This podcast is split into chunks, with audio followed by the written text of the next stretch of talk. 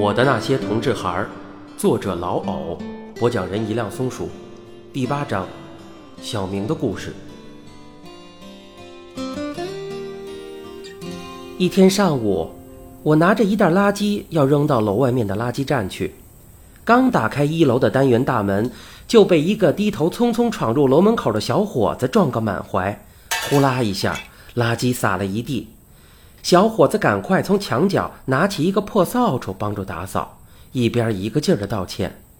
我说：“你撞坏了我还问题不大，我身体还经得起。你要是撞了三楼的张爷爷，可就出了大事了，最起码得住进医院呀。”小伙子，以后……我一边说一边抬头看那个人。哎。我看你眼熟啊，你不是刘小丽的儿子小亮吗？有两三年没见到你了。阿姨，是您啊？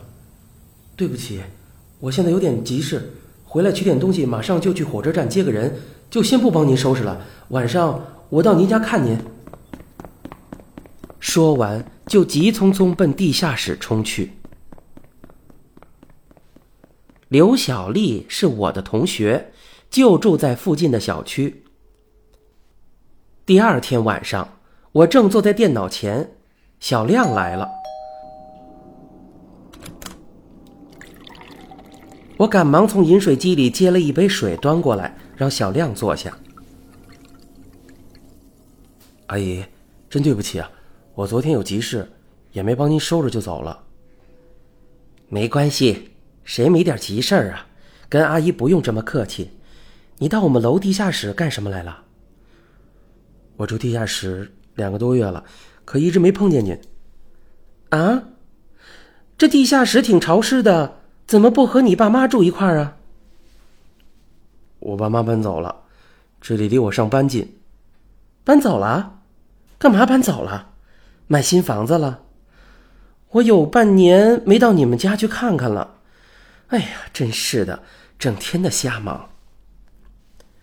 我发现啊，小亮面露难色，说起自己的爸妈有点支支吾吾的，就打住了话头。小亮说：“阿姨啊，您家电脑开着，谁在上网？”“哎呀，我呀，一天反正也闲着没事儿。”“哇塞，你真行！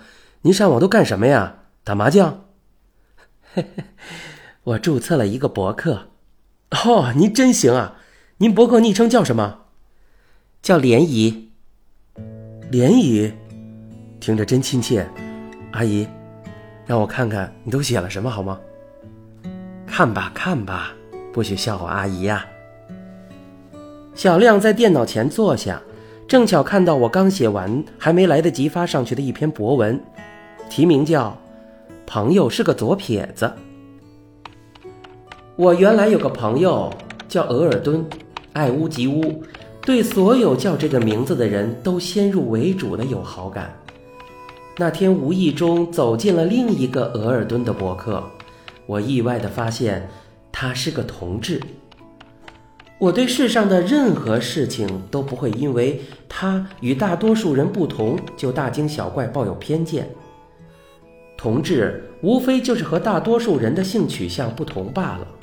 和左撇子习惯用左手的道理没什么不同，这种性取向的不同，可能是因为他们的生理构造有一点点的不同，也可能是生活环境或心理环境造成的。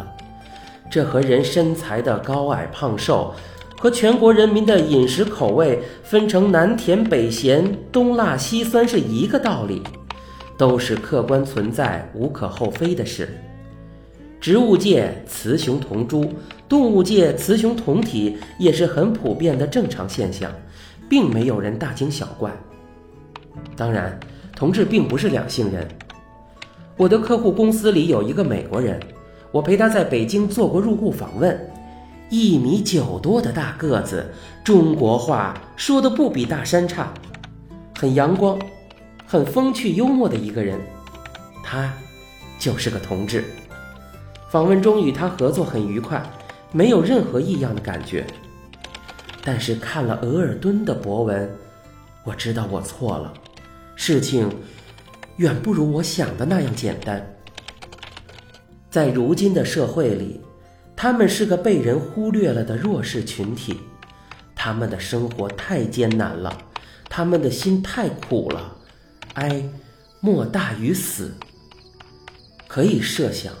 一个异性恋的小伙子，在如今的社会环境中，若三十左右还没有结婚，父母张罗，七姑八大姨的帮忙，在男女比例大体相等的情况下，找个心仪的对象尚且这么难。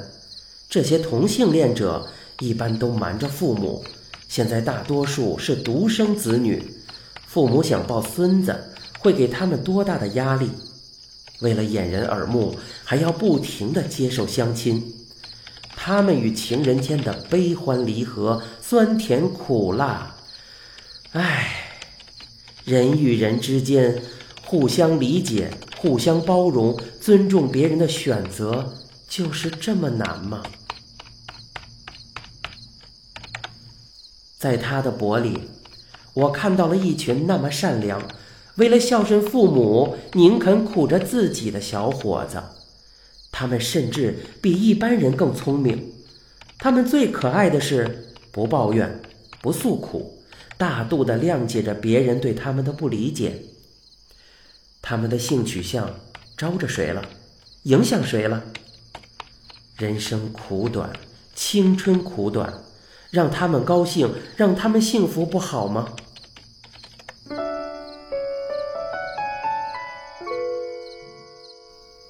小亮看完这篇博文，刚才脸上笑嘻嘻的神情不见了，久久没有吱声，搞得我心里七上八下的。刚想问问他怎么回事，是不是对自己的这篇博文有看法，没想到小亮站起来说：“阿姨，天不早了，您先休息吧，过两天我再来看你。”看也没看我一眼，径直就走了出去。我心想。这孩子怎么变得这么忙忙叨叨的，一会儿晴，一会儿阴的呢？小亮匆匆走出了我的家，回到了自己那阴暗潮湿八平米的地下室，灯也没开，就躺在了床上。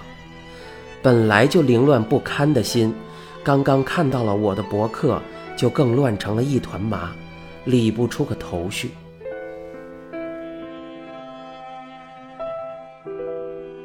接下来，我就给大家讲讲小亮的故事。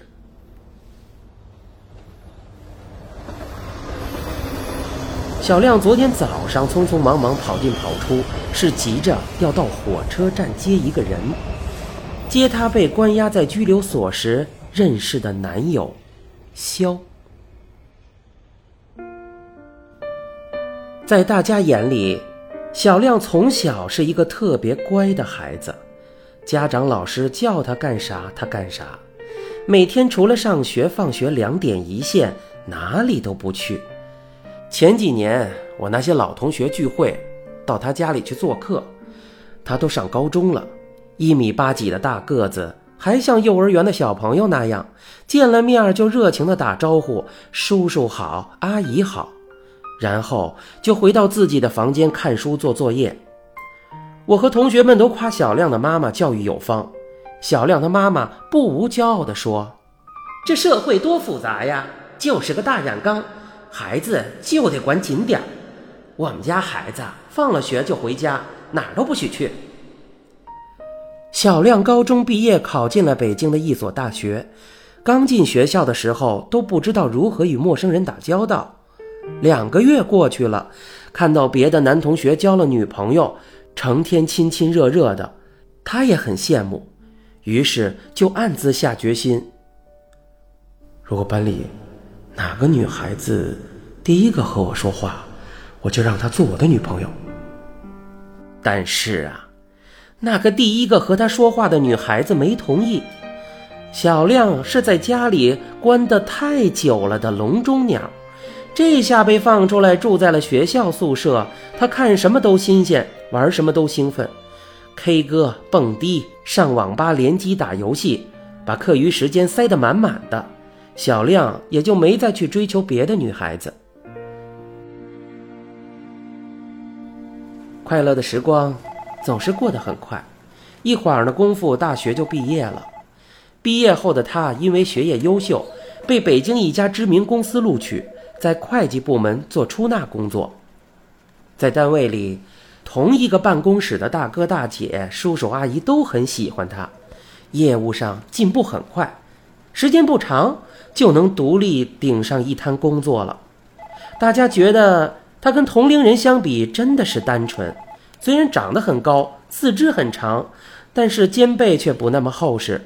就像一个还在成长中的高中生，跟谁说话之前都咧着嘴笑，整天嘻嘻哈哈，没什么心眼儿。办公室里的零碎活儿他都包了，谁有什么私事找他帮忙，他都绝无二话。表面上看这个小伙子很快乐，其实小亮有小亮的苦恼。从小听老师、家长的话听惯了，长这么大。在这个城市里，除了与大学的少数几个同学有些来往，并没有真正意义上的朋友。工作以后，觉得单位里人际关系那么复杂，更不想和同事们走得太近。他甚至有一种孤独感，一种不属于这个社会的感觉，好像自己是一片从树上飘落的叶子，一个人在空中飘荡。感情是空白，工作上有压力，挣来的工资都交给了家里，业余时间也没有钱和朋友们一起吃吃喝喝。有一段时间，他处在了一个很郁闷的状态。一次，一名经验丰富的老会计告诉小亮，他负责的那一部分工作流程中有一个漏洞，善意的提醒他不要被别人钻了空子。可没想到啊，天生胆小的他辜负了同事的好意，反而利用了这个空子，开始贪污公款，为的就是能像别人一样，下了班请朋友们吃吃喝喝，能在朋友们面前有面子。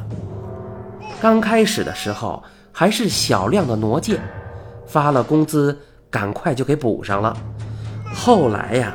他看到没有被人发现，这胆子就越来越大，也没什么计划，没什么步骤，把公司的保险柜当成了自己家的，想拿就拿。